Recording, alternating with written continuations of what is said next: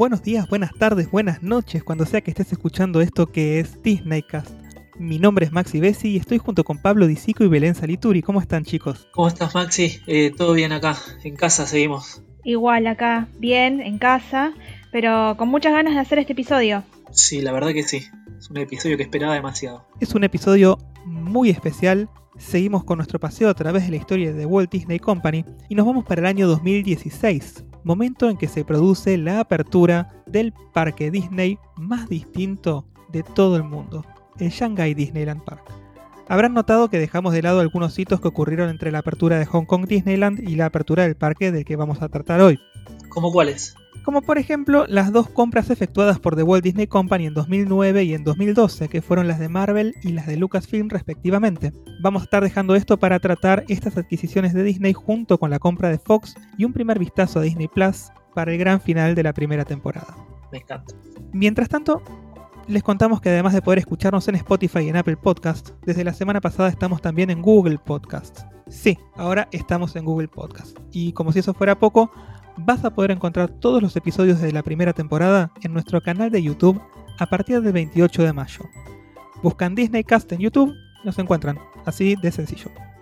Ahora que ya anunciamos el inminente final de temporada, vamos al tema central de nuestro episodio, Disneyland Shanghai.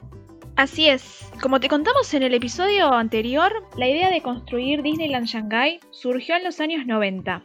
Para el año 1999, Disney estaba completamente comprometida con la construcción de dos parques, pero tuvo que demorar un poco la construcción de uno de estos parques para que el otro se construyera en un periodo de dos años. Por eso, Hong Kong Disneyland abrió en 2005 y Shanghai Disneyland abrió recién en 2016. Estamos hablando de 11 años más tarde. Sin embargo, la idea de abrir ambos parques germinó al mismo tiempo, ¿sí? El origen estuvo en el mismo momento en el mismo lugar, o menos. Porque a fines de la década de los 90, cuando estaban empezando a buscar tierras para emplazar estos dos parques, un joven Bob Iger, que todavía no era el CEO de, Disney, que luego se convirtió, salió a hacer un poco de scouting por China para elegir la locación del resort del que vamos a hablar hoy. Para Iger la locación era muy clara, tenía que estar en el área de Shanghái, que es el centro urbano más importante de China. Estamos hablando en el año 99 de 14 millones de personas solo en Shanghái y además una ciudad que tenía un gran flujo de turistas. Al día de hoy, los habitantes de Shanghái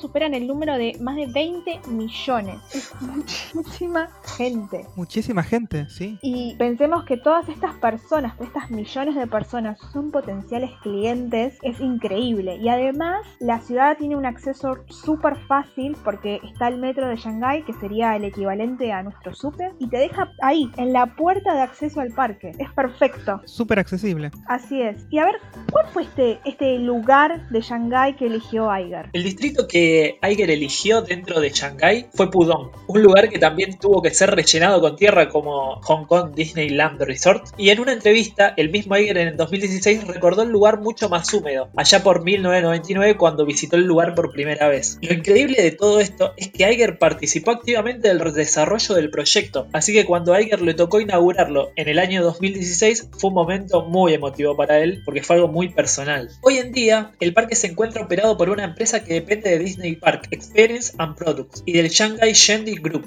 dado que el parque es un emprendimiento en conjunto de las empresas de The Walt Disney Company y Shendi. Del mismo modo que en Hong Kong, Disney posee solo el 43% del paquete accionario y el 57% de las acciones restantes pertenecen a Shendi. Como te dijimos antes en el episodio anterior, en Hong Kong el otro 57% era del gobierno de Hong Kong. En este caso es de una empresa llamada Shendi.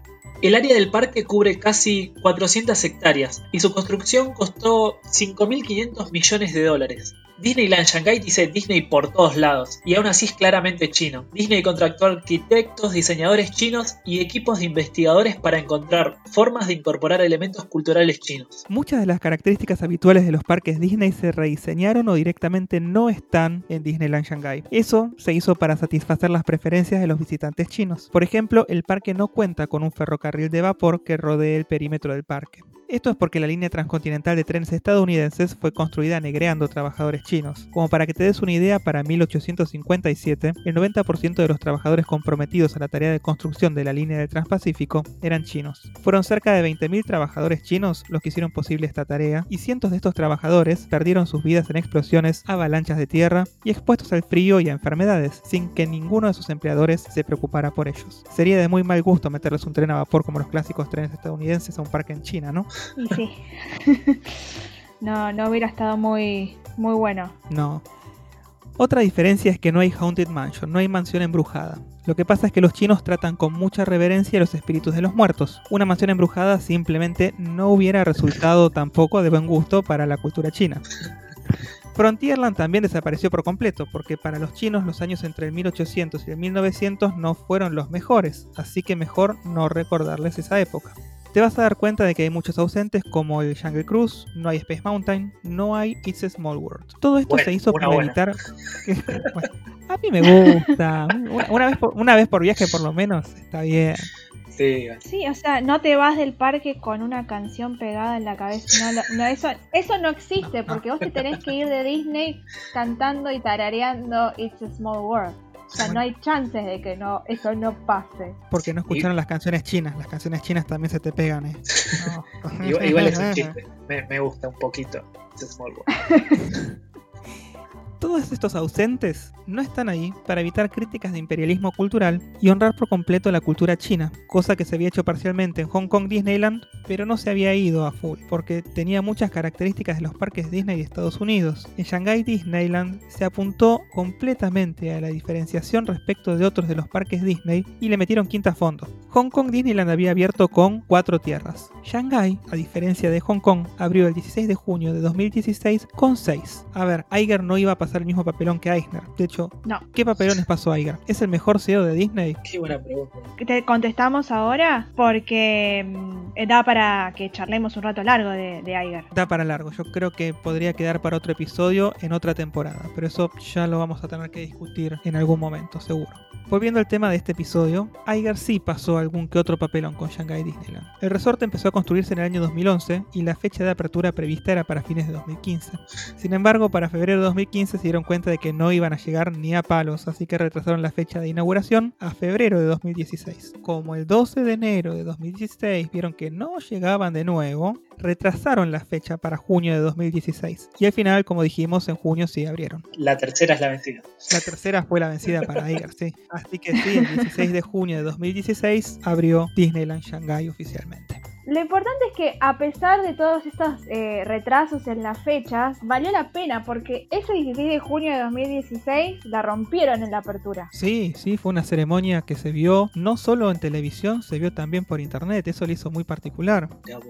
Sí, porque a ver, pensemos que la, ceremonia de, de, inauguración estuvo llena de coreografías, acrobacias, música, efectos especiales, fuegos artificiales, o sea, tiraron la casa por la ventana o el, no sé, el castillo la, no sé, hicieron todo lo que quisieron fue una celebración única que, bueno, como, como decías vos, Maxi, la transmitieron por Facebook. Lo dieron por todos los canales Disney de televisión. Querían que todo el mundo viera la inauguración de este parque. Pensemos que fue la primera inauguración de un parque Disney que se transmitió por internet, ¿no? Eh, así que, bueno, quizás muchos de los que nos están escuchando ahora fueron testigos de, haber presenciado este, esta inauguración y haberlo visto a través de Facebook. Sí, yo la vi. Claro, por eso, o sea, fue muy reciente la apertura de, de Shanghai. Tú también lo viste, ¿no? Sí, sí, sí. No lo vi en vivo, me acuerdo que vi después el, el replay, digamos, pero me acuerdo que fue un acontecimiento. Sí. porque Disney lo, lo, anunció como con bombos y platillos, así que fue todo un evento importante para, para lo que es las transmisiones eh, por internet. Em, se, se, jugaron un montón para la apertura de Shanghai Disneyland. Había un pianista chino que se llamaba Lang Lang y tocó Let It Go con un arreglo musical compuesto por él mismo. Sí. Se estrenó esa noche una canción original que estuvo escrita para la apertura del parque, que se llama Ignite the Dreamer Within, que se traduce al español como Prende ese soñador que tenés adentro. Y la escribió un compositor y director de orquesta que se llama Tandan, conocido por las partituras de las películas Crouching Tiger, Hidden Dragon y Hero. Eh, no solo escribió esto, sino que también dirigió la Sinfónica de Shanghái cuando tocó esta canción en la noche de inauguración del resort. O sea, fue un evento en el que estaba comprometido no solo Disney, sino que estaba comprometido también completamente China, con su cultura, con sus representantes. Había una actriz china muy importante llamada Sun Li también, que estaba como presentadora en el, en el escenario. Y por supuesto estuvo Bob Iger, ¿no? Y sí, no, no podía faltar el CEO de, Disney en, en, este momento, ¿no? En la apertura del parque. Así es, hizo una dedicatoria que para él fue muy especial y emotiva, como dijo Pablo al principio, porque estuvo muy involucrado en este proyecto desde el principio y ahora como capo máximo de Disney le tocaba inaugurarlo. ¿Qué es lo que dijo Iger? La dedicatoria de Iger fue esta. A todos los que vienen a este feliz lugar, bienvenidos. Shanghai Disneyland es tu tierra. Aquí te vas hoy y descubres mundos imaginativos de fantasía, romance y aventura, que encienden los sueños mágicos dentro de todos nosotros. Shanghai Disneyland es auténticamente Disney y claramente chino. Fue creado para todos, dando vida a personajes e historias atemporales en un lugar mágico que será una fuente de alegría, inspiración y recuerdo para las generaciones venideras. Y con esas palabras entramos directo a Disneyland Shanghai. El audiotour empieza por Mickey Avenue. Esta es la tierra de entrada al parque, inspirada en personajes animados de Disney como Mickey, Minnie, Donald, Chip, Dale, Remy de Ratatouille, Los Tres Caballeros y la Dama y el Vagabundo. Esta tierra tiene un local que se llama Avenue M Arcade, que es un negocio de merchandising y es el más grande de todo el parque. Este local se ve como el teatro Carthay Circle, que en 1937 fue el lugar donde se celebró la premiere de Blancanieves y los Siete Enanitos. Para el que no sabe, el Carthay Circle es un cine que queda en Los Ángeles, California, y supo ser uno de los grandes palacios dedicados al cine de la era dorada. Qué interesante porque ya al ingresar al parque ya vemos algo que es un poco diferente, ¿no? Distinto al resto de los parques Disney de, sí,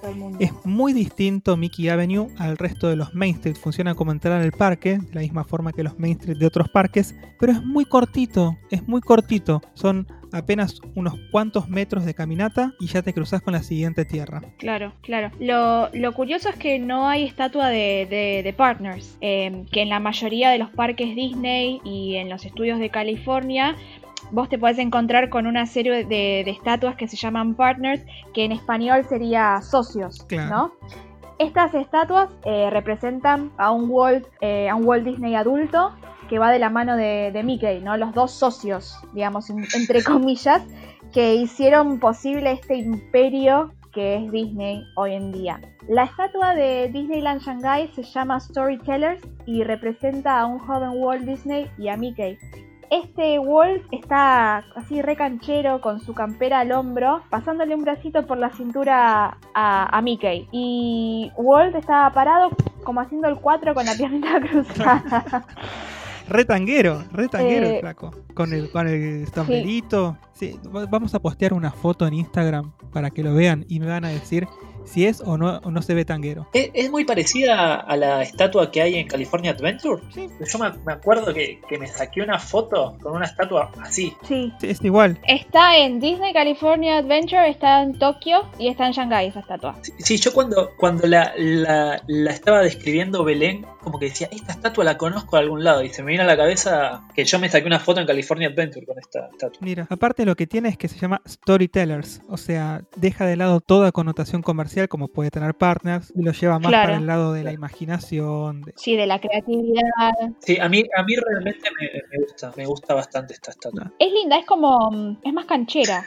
No solo por la, por la pose, claro. O sea, no solo por la, por la pose de, Disney en, la estatua, sino porque me parece que tiene otra onda ya. Menos solemne. Claro, sí, sí y ya el, nombre hace que, le dé otra connotación, ¿no?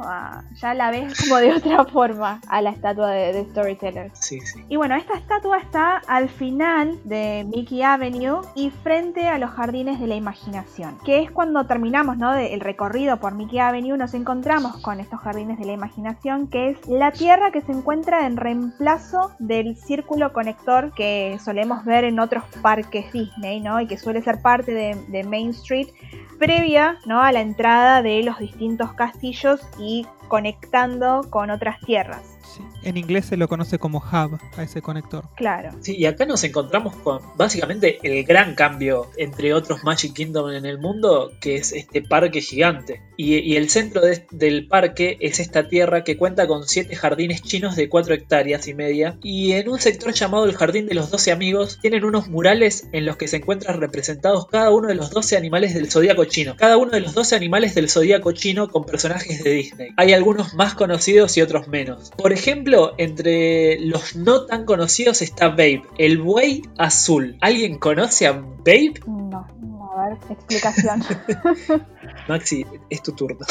Sí, Babe, es para, Babe es para los más viejitos. Babe es, eh, es un buey azul que coprotagoniza un corto de 1958 que se llama Paul Bunyan. En 2002 se, se compiló este corto junto con otros cortos para una edición directa a video que se llamó Leyendas Americanas de Disney. Y el que presentaba los cortos es eh, James Earl Jones, que era el mismo actor que le prestó la voz a Darth Vader y a Mufasa. Mira. Y después, lo, lo loco de estos, de estos 12 personajes del zodiaco chino es que mezclan estos no tan conocidos con súper conocidos. Hasta llegar al punto de que hay personajes de Pixar dentro de murales muy lindos. Y por ejemplo, para representar al cerdo, es, es- ¿a quién más podés poner?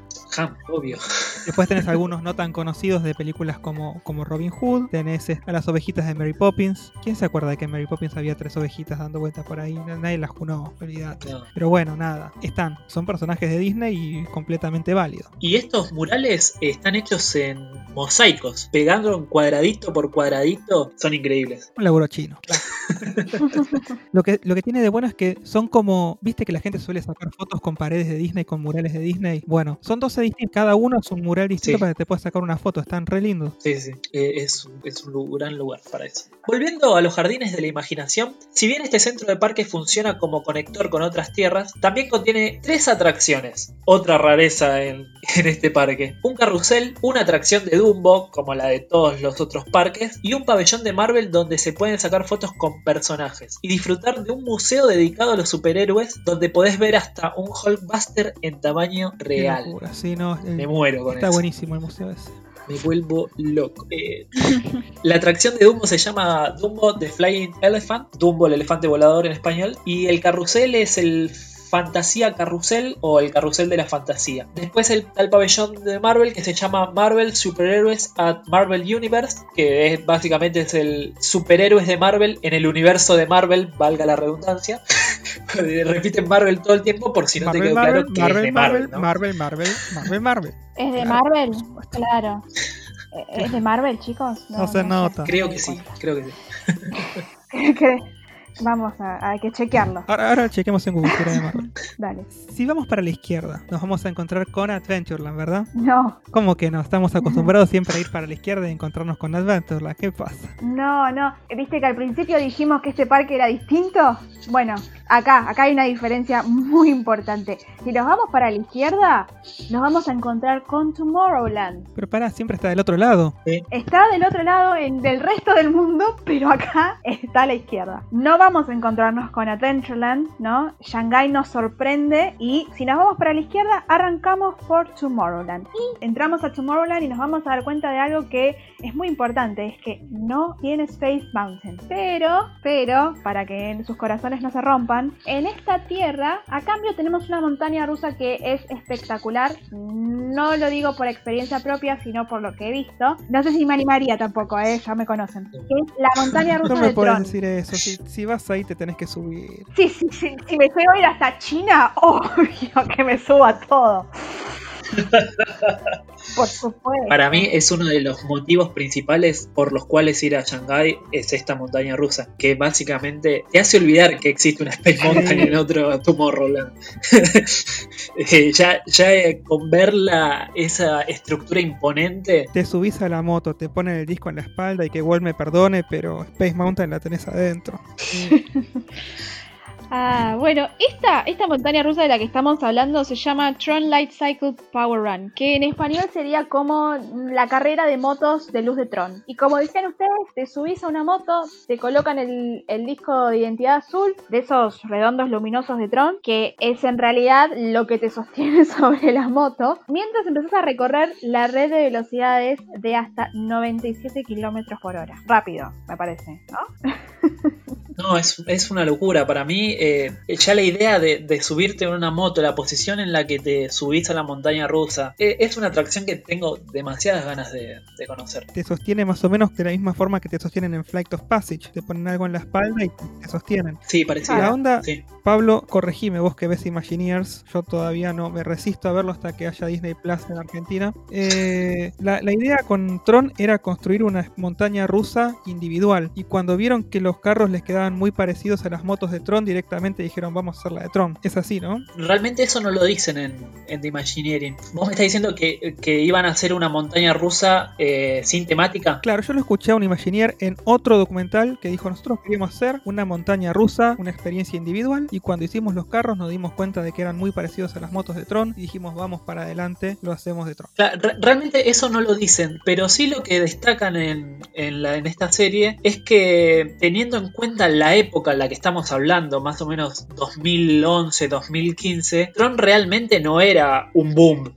Nunca fue Tron un boom. En ese momento el boom era Marvel, claramente, y igual se la jugaron e hicieron una montaña rusa, o sea, dedicaron todo un espacio gigante para una película que realmente no era tan conocida en, el, en China. Eso sí es algo que destaca, que Marvel era mucho más popular que Trump. Igualmente se inclinaron a hacer esta montaña rusa que seguramente, por estos datos que vos decís, tuvo mucho que ver. La, la verdad que es, es hermosa. Y a la vista es hermosa. Y de noche es hermosa. La iluminación que tiene. Sí. Sí, porque de noche se encienden todas unas luces en el techo loco que tiene afuera futurista que te hace quedarte viéndola un rato largo. Yo les juro que he visto muchísimos videos porque la verdad que es algo que me impresiona. Cuando vos ves la, la cúpula esa de afuera, te, te recuerda como a lámparas chinas, ¿no? Sí, sí, sí, sí. Bueno, otra diferencia con otros Tomorrowlands es que acá no vas a encontrar el Astro Orbiter. Como recordarán, el Astro Orbiter es una atracción icónica que se encuentra en otros Tomorrowland de otros parques Disney. En este caso, la atracción te va a invitar a que te coloques un jetpack, una especie de mochila con asiento que es un cohete que con eso des un paseo giratorio. La atracción se llama Jetpacks, o sea, simple, claro.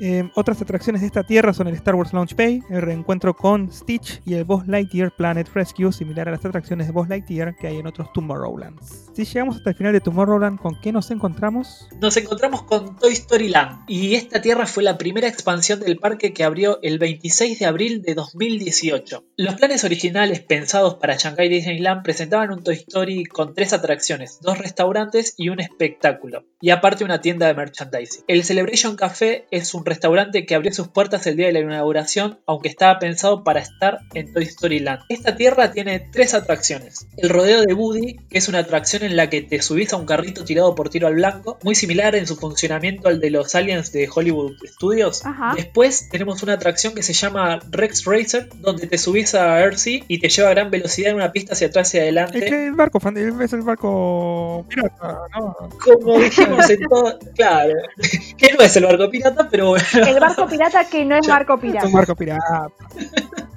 exactamente. Es una forma de ilustrarlo para lo que nos están escuchando y no se pueden imaginar cómo es esto de una pista que sube, que baja, pero que no, que no es una pista en realidad, pero que tiene forma de barco pirata. Yo creo que Belén a un, bar- a un barco pirata se subiría y al Earthsea no se subiría. No. Había un pirata en el Alto Palermo. Sí, en el abasto había un, un barco También. pirata. En el abasto hay un barco Jamás me subí, Sí, sí, me daba miedo. No. y bueno, y por último nos encontramos con el también clásico que ya dijimos de otros parques, que es el Slinky Dog Spin, que te subís a Slinky y recorres una especie de montaña rusa para chiquitas en la que das vueltas, sube, baja, pero son muy chiquitas las subidas y bajadas. A ver, decimos montaña rusa como para que se lo ilustre, pero eh, es, es Claro. súper chiquitita, es, es redonda, chiquitita con una pequeña subidita, una pequeña bajadita y prácticamente en- entre la cola y la cabeza antes de arrancar hay un carrito, Claro. no es que... uf. Es como el clásico juego de, de la oruga que ves capaz en algunos parques acá. eh, es, es muy básico para, para llamarlo montaña rusa. Es re chiquito, re chiquito, re triste. No vayas con, con idea de subirte al Slinky Dog sí, Dash de acá de Hollywood Studios porque no. Es que realmente el, el nuevo Toy Story Land que crearon es algo completamente distinto a lo que ya venían armando en estos parques que la- las últimas aperturas fueron con unos Toy Story Land bastante chiquitos y bueno, después se, se fueron con este nuevo. Tampoco es tan una grande. locura. No. Eso te iba a decir. estaba, estaba, estaba pensándolo mientras decía locura y tampoco es tan locura, pero bueno, lo, eh, lo agrandaron un poco más, por así decirlo. Quedó, a mí lo que me pasa con, con Toy Story Land es que, el, es- digamos, toda la entrada a la Tierra es muy espaciosa. Ponele, va, espaciosa Sí. hasta ahí, ¿no? Pero toda la zona en la que están las atracciones y el lugar para, para poder comer, esa parte quedó como muy hasta el comprimida. local de comida. Vos sabés que ahí no me gusta comer porque me siento como muy apretado, muy. Sí, no, no, no. no, No, bueno. no hay casi No. mesas. O, sea, no, no tenés ni un banquito para sentar. Yo jamás pude comer ahí porque se- primero que está lleno de nenes. Y eso ya me molesta un montón. Grinch, Pero ya Grinch. Estás en Disney. No, pero me pasó que en la, en la zona de Toy em, no, no, en serio, no pueden ir al baño porque No. los baños son un asco por los nenes, o sea, es horrible, la fila es larga porque eh, no, está lleno de nenes que van todos al baño ahí, o sea, es horrible esa parte, no, chicos, Ahora sabemos Claro. por qué te gusta tanto Epcot. porque hay adultos, chicos, porque hay adultos. Quiero a los borrachos que a los niños, dice. Obviamente. Pero supongo que debe ser algo similar en Shanghái. Debe pasar algo parecido con el tema del Y espacio. sí, es chiquito.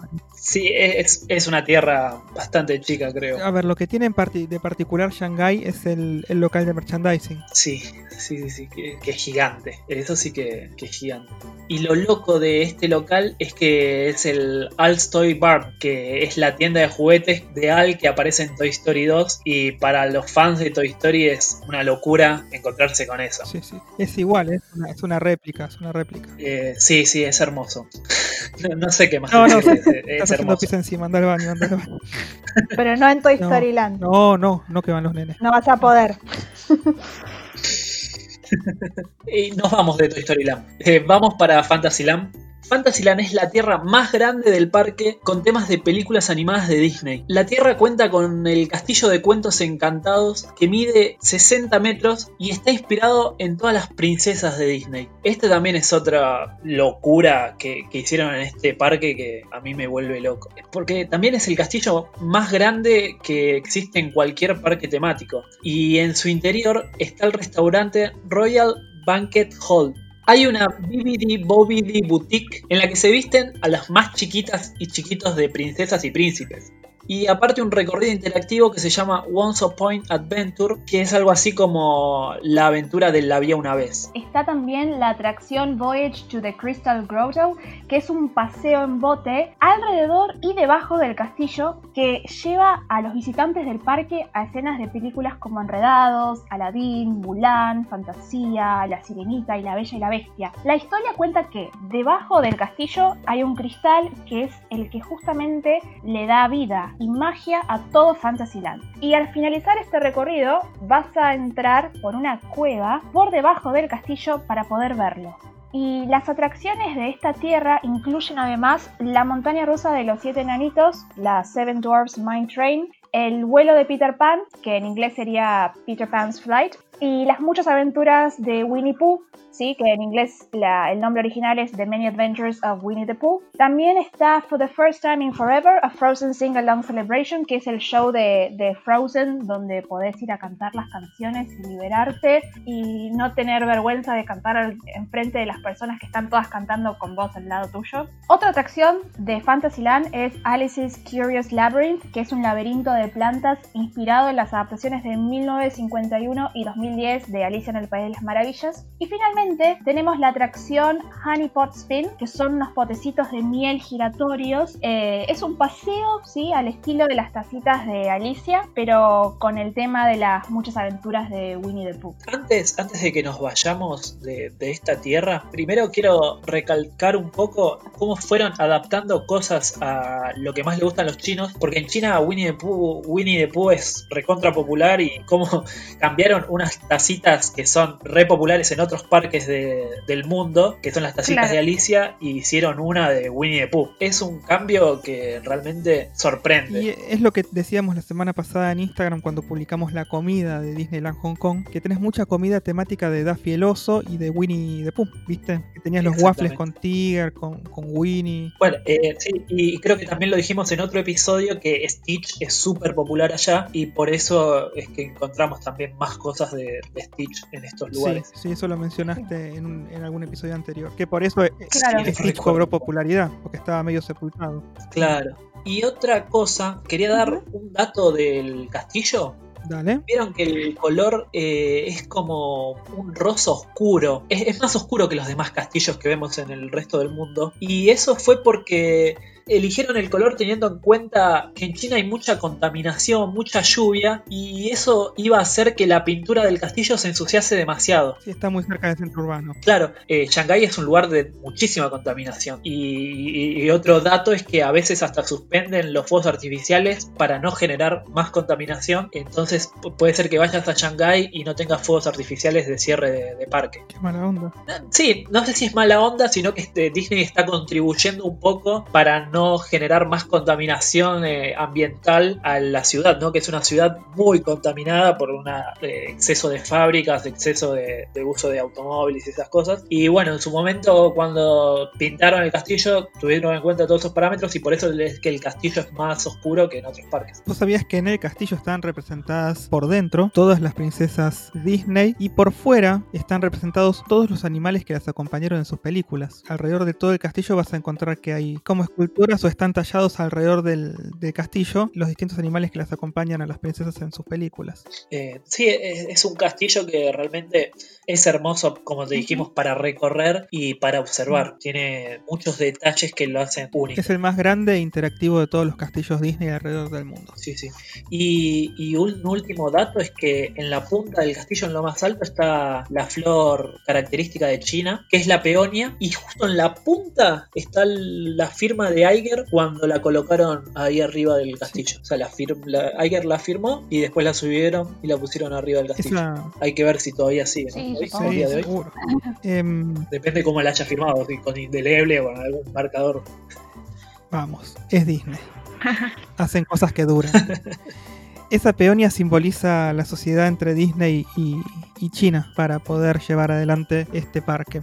Una vez que terminamos con Fantasyland, ¿para dónde vamos? Nos vamos para Treasure Cove, que es una tierra que está inspirada en una ciudad portuaria española del siglo XVIII. Esta ciudad está en una isla caribeña que fue capturada por el conocido capitán Jack Sparrow de Piratas del Caribe. Esta es la primera tierra en un parque Disney que está inspirada completamente en la saga de películas de Jack Sparrow, de, de Piratas del Caribe. La atracción principal ¿no? de esta tierra, obviamente, ¿sí? Eh, es Piratas del Caribe Batalla por el Tesoro Hundido, que es un paseo en bote que está basado en la película. ¿Cuál es la idea de, de esta atracción? La idea es que te subís a un bote vas a pasar por distintos cuadros con audio animatrónicos y proyecciones con profundidad, como si fueran 3D pero sin anteojos. Toda la historia gira alrededor de Jack Sparrow y Davy Jones mientras los dos luchan entre sí en un intento de apoderarse de las riquezas hundidas de la isla.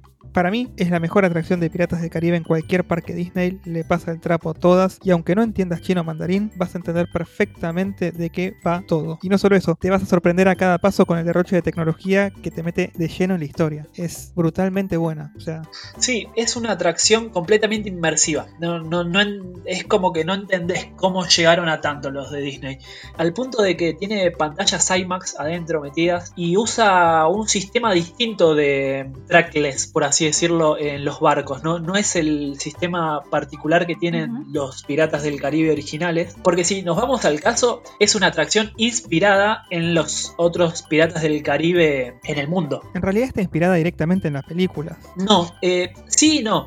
En realidad, volvamos un poco para atrás. Antes de inaugurarla, Bob Weiss, que era el líder creativo del parque de Shanghai, llevó a unos visitantes chinos al parque original el de California y los metió dentro de, de Piratas del Caribe, la Los secuestró y original. los metió ahí. Lo lo llevó a recorrer el parque para ver qué era lo que ellos querían, viste, lo que, lo que les gustaba más y menos. Y les gustó mucho el de Pirata del Caribe original, pero al mismo tiempo sentían que, que era como si lo estuviesen viendo a través de una ventana, como que no, no se sentían parte de la historia. Muy estático, muy. Exactamente. Entonces, ellos combinaron la idea de los Piratas del Caribe original con ya toda la saga de películas que tenían para hacer este, este Piratas del Caribe nuevo. Por eso, si, si nosotros decimos que está inspirado en las películas, tenemos que decir que también las películas están inspiradas en la atracción, en la atracción del parque. Entonces es como eh, un, un ciclo.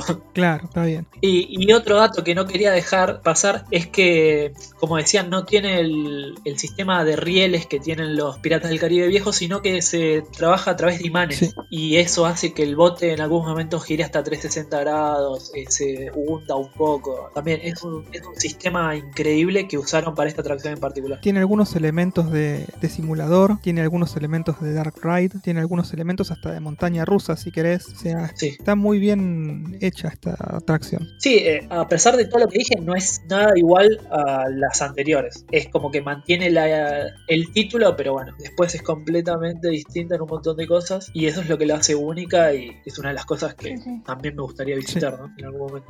Y esta tierra, Treasure Cove, también es el hogar de El Ojo de la Tormenta, que es un, un show de, de riesgo que es espectacular, porque mm, es un espectáculo de acrobacias que está inspirado en las películas. Además ahí podés encontrar Siren's Revenge, que sería algo así como la venganza de las sirenas. Este es el nombre de, de un galeón francés destrozado que quedó varado en la isla. Este barco es en realidad un área de juego interactivo de tres pisos.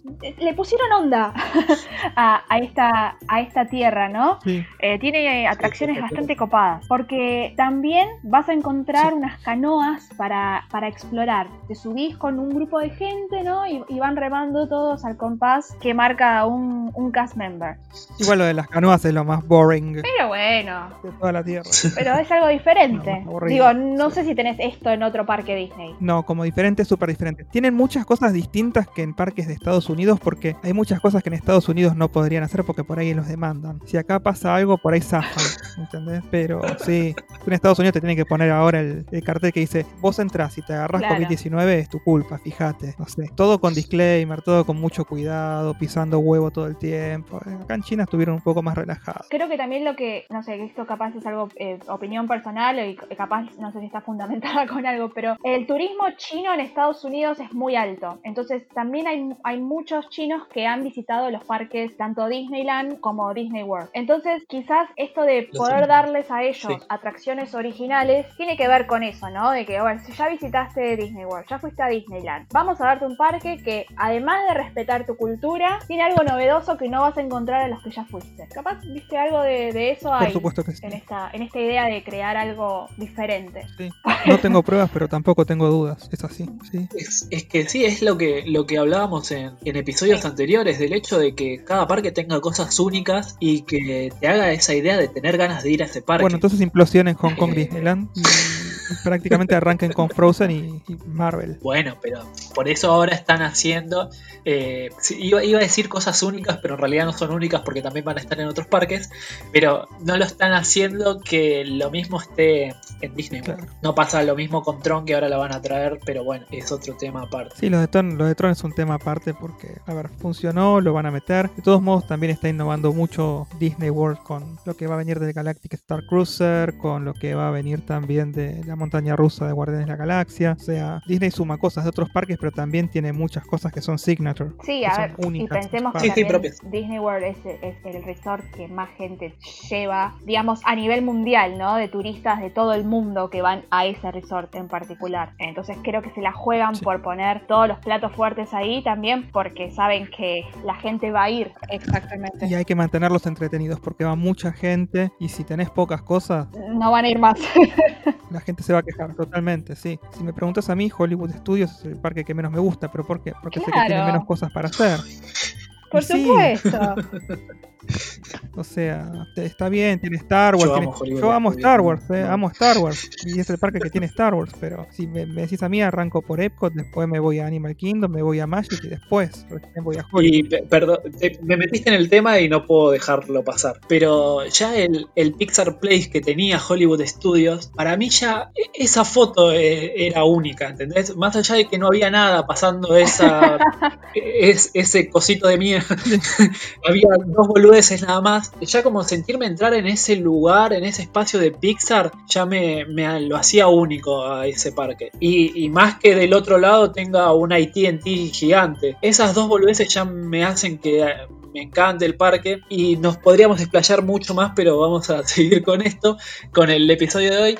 Y nos vamos entonces a la última tierra de Shanghai Disneyland, que es Adventure Isle. ¿Qué es esta tierra? Es una especie de Adventureland, pero le cambiaron el nombre para que no dé la impresión de que es exactamente lo mismo. De hecho, es, es- es muy distinta. Esta tierra está enfocada en un misterioso mundo perdido, lleno de tesoros escondidos, y una de las atracciones es Roaring Rapids, un paseo en gomón tipo Cali Rivers, por unos rápidos de un río a través del imponente Roaring Mountain. Todos los parques tienen alguna montaña característica. Tenés el, el Matterhorn en Disneyland, tenés este Splash Mountain en, El- Tenés el Everest en Animal Kingdom también. Bueno, esto no es la excepción. Tenés en esta tierra otra atracción que es Soaring Over the Horizon, que es un simulador en el que puedes experimentar un vuelo en ala delta por todo el mundo. Y a diferencia del Soaring original, no terminás sobre Disney World, sino que terminás sobre una de las ciudades chinas. Sí, igual el, el- el de California tampoco terminás en Disney World, terminás Bueno, en terminaste en California, sí, terminaste en el parque. Eso es lo- que quería decir, que terminaste en el parque, nosotros Soaring, y acá no terminás en el parque, terminás en una de las ciudades chinas. Ah, ok, esa es la, dif- la- diferencia es que terminás, pensé que terminabas No, en el no, no, parque, no. en el parque Shanghái. en una ciudad china. Ahí te entendí mejor. No, está bien, no me expliqué por ahí. Sí, tenemos una atracción que en realidad es un show, un show acrobático en vivo que es Tarzán, el llamado de la selva. Lo primero que vas a notar es que todos los actores son chinos, así que vas a ver un Tarzán chino. Tarzán que no es de Londres, es de Taiwán. Hay mucho circo chino, de esos platitos giratorios, mucha acrobacia china, que también es entendible, porque ¿dónde estamos? Por supuesto, en China. Y algo que no me esperaba es no escuchar a Phil Collins. Me partió el alma eh, Son of Man en chino, porque realmente estaba esperando escuchar a Phil Collins. ¿Viste? Cuando explota todo, así explota el show y está Phil Collins. No, no, era un chino cantando y, y se me vino el mundo abajo y no grité, no canté nada. Así que no, no, lo, lo siento Shanghai, pero no, no lo puedo permitir. Igual es entendible, es reentendible. A ver, se respetó mucho la cultura y eso es algo muy valorable de parte de Disney. Buah, que es, es- es la gran diferencia entre Iger, es lo que no logró hacer Eisner en París. Convertir toda la experiencia en una experiencia de muchísimo respeto hacia el país que te está sirviendo de, Claro. de anfitrión. Claro. De hecho, la, la mayoría de los trabajadores que están como cast members en el parque son del mercado laboral chino. O sea, por ahí algunas princesas no son chinas por una cuestión de respetar el producto, pero aún así con este show se jugaron y el Tarzán es chino. Cambió la historia completamente justamente para poder justificar que viniera de Taiwán y no de Londres. Bien por Disney, está bien. Malo de Phil Collins. Sí. Sí. Y volvemos al parque. También en esta tierra está Camp Discovery, que consta de una serie de senderos recorridos que podés hacer, algunos con poca exigencia para disfrutar de las vistas y otro con bastante más exigencia para aquellos que quieren un poco más de dificultad. Onda, caminás por cuevas, pasás por detrás de una cascada, cruzás puentes colgantes, caminás por bordes finitos, a varios pisos de altura y un montón de cosas más. Son lo suficientemente difíciles como para que te cuelguen con una soga, cosa que si te llegas a caer no te mates. A ver, esto es algo que en Estados Unidos no lo puedes tener por esto mismo que te decía antes. O sea, te demandan. Acá te están Sí, sí, sí. agarrando con un arnés de una soga colgado de una, de una guía en el techo y vos caminas y los, los recorridos son peligrosos si vos no vas con la soga. Te podés caer, dan toda la sensación de peligro. Y algo que tiene de bueno esta atracción es que está manejado por una especie de postas. Haces un recorrido cortito, frenás, podés ver el siguiente recorrido y vos podés elegir si haces el fácil o el difícil. No es que todo el recorrido lo vas a hacer en el sendero difícil o todo en el fácil. No, vos vas frenando en, el- en las cosas llamadas como eh, paradas o postas. Vos vas frenando en esos lugares y vas mirando el próximo recorrido para ver si lo haces en el fácil, en el medio o en el difícil. Creo que son Sí. tres. Y decís, claro, ¿me la banco Sí. o no me la banco? Y arrancás o no arrancás. Eso está bueno porque capaz vos decís al, al principio, sí, me la rebanco y ya el primero te diste cuenta que es difícil, listo, pasás al fácil. Seguramente para cuando terminaste el paseo ya es de noche. No te vayas, volvé para Tomorrowland. Es hermoso de noche, completamente iluminado. No te pierdas eso. Nosotros te recomendamos empezar por la izquierda porque la gente suele empezar por la derecha, cosa de terminar a la noche en Tomorrowland. Vos siempre hacés al revés de la gente. Cuando arranques no va a haber casi nadie del lado para el que vos vas y para cuando termines todos van a estar terminando su paseo del otro lado. Anda contra la corriente. Sí, sí. En todo el parque hay muchos shows, hay mucho entretenimiento en vivo y eso es porque los chinos aprecian mucho este tipo de entretenimiento. Aún así los shows sin entretenimiento en vivo no son algo nuevo para un parque de Disney. El Walt Disney World Resort está repleto de shows sin entretenimiento en vivo. Sin embargo, te hacemos una lista rápida de lo que hay en Shanghai para ver. Como te decíamos antes, tenés el Frozen Sing Along para cantar a los gritos. Capaz los chinos no estén cantando tanto, pero vos si vas, andá y cantá y gritá y, ponete la vincha y aguante Elsa y Ana y ya está. Tenés el show de Tarzán, que te mencionamos hace, hace unos minutitos. Y también hay un show al frente de- del castillo. Tenés un show de, de Avengers en Tomorrowland. Hay una especie de, de fiestita electrónica también en Tomorrowland. Sí, está bueno, se pone Tomorrowland. También podés escuchar a, a la banda de música de Disneyland Shanghai, que están tocando música cuando van dando vueltas por Mickey Avenue. También hay piratas caminando y peleando entre ellos por todo Treasure Cove. Tenés el show de riesgo de, de Jack Sparrow. Hay un desfile. Hay muchísimo entretenimiento en vivo y personajes dando vuelta por el parque. Está buenísimo. Me gusta eso. Me gustó lo de la Sí. fiestita electrónica. Ujú. No sé. Hay fiestita electrónica, ¿viste cómo se arma cuando es, por ejemplo, la, la fiesta de Halloween, que traen una fiestita con algunos personajes dando vuelta y todos ahí Claro. haciendo los que, los que bailan, ¿viste? Sí. pero sin pastillas porque es Disney. Sí, sí, sí. Así que se arma, sí. Me, me gusta, me gusta. Pero de todos estos shows y de todo este entretenimiento en vivo, lo mejorcito es el cierre del día con el show nocturno. Ignite the Dream, que es un show espectacular, con proyección sobre el castillo, con mucha música, fuegos artificiales, sacando los días que haya mucha contaminación. Esos días no vas a tener que usar los fuegos artificiales. Pero bueno, sabemos que Disney es capaz de dar eh, shows nocturnos que son impresionantes y este parque en especial no se queda atrás. Sí, porque eh, lo loco es eso, que te hacen el show igual sin los fuegos artificiales. O sea, el show está preparado para que igual lo disfrutes sin el final de los fuegos. Sí, bueno, pero sin el final feliz de los fuegos artificiales no es el mismo show. Bueno, pero se, se- se adaptan un poco al, al lugar. Claro, está bien. Vos sabés que lo que nunca vi y que pagaría por ver es un video de Marley en esa fiestita electrónica. Sí. Sí, a ver cómo la lleva, ¿viste? Porque yo sé que es fanático de la fiesta electrónica. ¿Te imaginas ahí con, con Mirko en Tomorrowland de Shanghai? Pagaría por ver eso. Bueno, para ir cerrando, te lo dijimos antes y te lo repetimos. Este parque es muy distinto a otros parques. Tanto que tiene baños orientales y baños occidentales. Pero vas a estar preguntándote qué diferencia hay, ¿no? Los baños orientales son tipo letrina, de esos que tienen el agujero en el piso y no te puedes sentar, te tenés que agachar. Pero como te dijimos, no te asustes porque Disney se imaginó que los occidentales como nosotros podíamos llegar a ir. Y por suerte se les ocurrió poner baños de estilo occidental. Y si querés, te vas a poder sentar en el trono a hacer tus necesidades. Estuvo bien pensado, digo, respetando la cultura china, pero al tiempo... Respetando los que, claro, Claro. Y, a- y aparte está bueno saberlo, Porque imagínate que vos llegás ahí y te encontrás con esos baños raros y decís, acá, ¿qué voy a hacer? Pero no. Listo, fue, fue todo, listo. y te pones a llorar mientras te manchas todo. No, no, bancás, podés entrar. ¿Cómo identifico los baños? ¿Es como el mismo edificio donde están todos los baños? ¿O hay como sectores dif- diferenciados para los baños? Hay sectores diferenciados, sí. Ok, buenísimo. No, porque viste, a lo mejor entras, no te das cuenta y era el otro y no quiero el baño oriental a lo mejor, viste. Perfecto, buenísimo.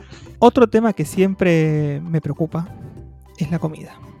Probablemente en este parque a todos les preocupe, porque la pregunta es con qué nos vamos a encontrar en un parque auténticamente chino, ¿no? La respuesta es obvia, hay mucha comida china, mucho arroz, toda la comida de ahí viene acompañada de arroz cuando es comida de estilo chino. Gran cantidad de la gente occidental que visitó el parque se quejó de que la selección de comida no es para los que no gustan de la comida china. Sin embargo, yo creo que no se fijaron bien. Es cierto que gran parte de la oferta es comida china, inclusive tenés una pizza de pato pequín con pedacito de pato pequín, pepino y cebolla de verdeo cortados bien finitos, pero lo cierto es que también tenés ofertas para la gente que no banca la comida oriental. Tenés pizzas de mozzarella y tomate comunes, tenés la famosa pata de pavo de Disney, tenés hamburguesas bien a la americana, waffles, pretzels, churros, pochoclo, un montón de cosas más. O sea, hambre no vas a pasar. Quieras probar la pizza de pato pequín, una barbacoa china o si querés comer algo que podrías comer en tu casa. Opciones hay, no tengas miedo. Hay para todos todos los los gustos, es verdad. Claro. Un dato curioso de- del tema de la comida es que la pata de pavo es súper popular en Disneyland Shanghai.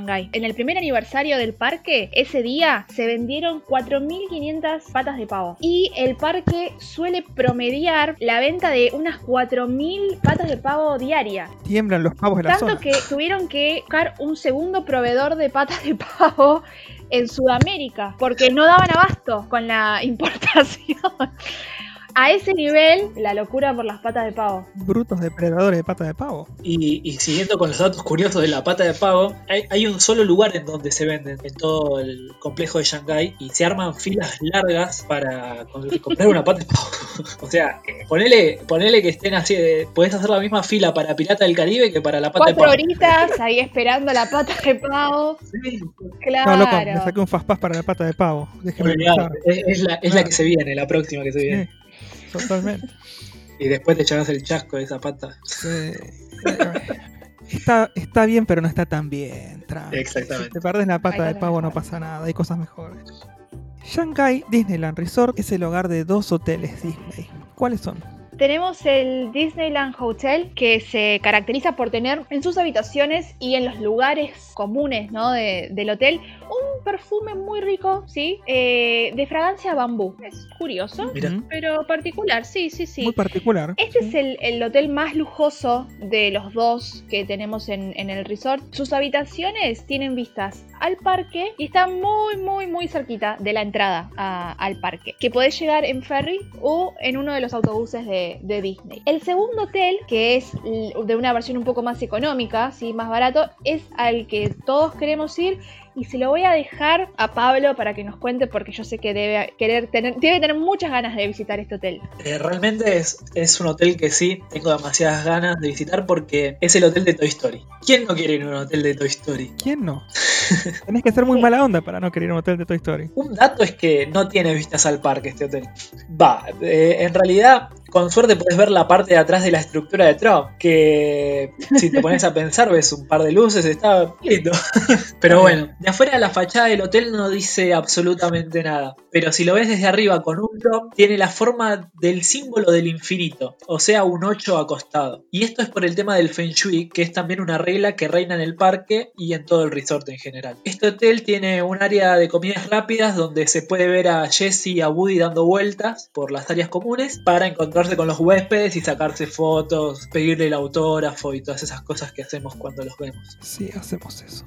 Una cosita voy a decir de, de Woody y Jesse. ¿No les parecen muy cabezones a ustedes? Me hablas Sí. de, los de los personajes Lo- en, el pa- en los parques. Sí, lo, lo tengo atoradísimo Jessie no tanto, pero eh, Woody me- parece que es un exceso de cabeza y que pueden hacer algo mejor con ese personaje. Y a Jessie le podrían poner cuello.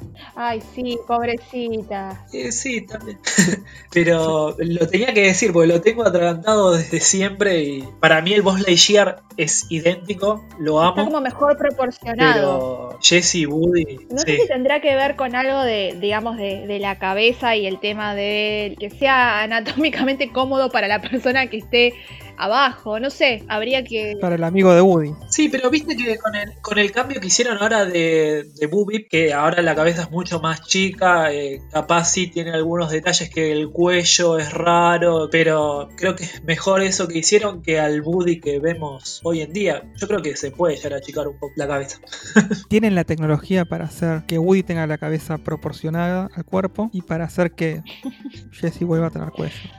Sí. Bueno, y volviendo un poco de vuelta al hotel, los cuartos tienen una temática muy sobria, hay de Woody y de Buzz, y para llegar a los parques tenés que tomarte uno de los autobuses de Disney. Muy bien. Y para ir cerrando, otra de las áreas dentro del resort es Disney Town, que sería como el Disney Springs o el Downtown Disney de los otros eh, resorts del mundo. Y una particularidad que tiene Disney Town es que tiene un teatro eh, dentro de este centro de entretenimiento y gastronómico. Es el teatro Walt Disney Grand Theater. Y, algo muy curioso es que en este teatro se realizaron las presentaciones de obras de Broadway como El Rey León y La Bella y la Bestia. O sea, estamos hablando de que no fueron en un teatro en el centro, digamos, de, de Shanghái, sino que estas obras de Broadway que se trasladaron a China fueron eh, desarrolladas en estos teatros. O sea, que si vos querías ir a ver El Rey León, tenías que ir a Disney Town y la ibas a ver en el Walt Disney Grand Theater. El último dato curioso de esto,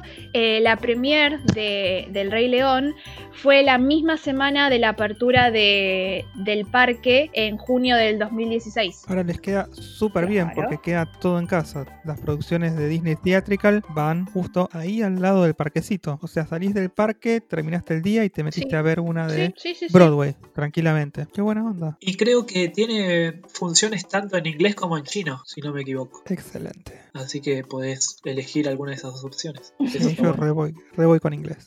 En idioma original, por supuesto. Así que bueno, como habrán visto, es bastante distinto este resort, este parque también a otros parques Disney, en completa oposición al otro parque Disney chino que queda en Hong Kong. Si estás por Shanghai, nosotros con seguridad te decimos que vale la pena pegarse una vuelta. Aparte es un parque que no queda muy lejos del aeropuerto tampoco, de Shanghái. Entonces, si, si de casualidad tenés una, eh, una parada Un así ratito. en Shanghái.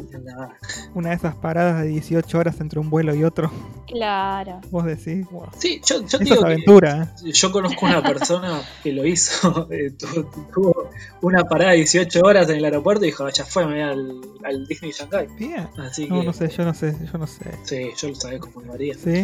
Bueno, y un poco hablando de eso, me puse a pensar, ya que estamos terminando con, con la historia de los parques Disney, que ya les hablamos un poco de todos los parques, me puse a pensar un poco en la consigna, ¿viste? De la semana. Sí. Si te dieran la opción de, de recorrer los seis parques en un año o visitar seis veces Walt Disney World en Orlando, Florida, ¿qué opción tomarían?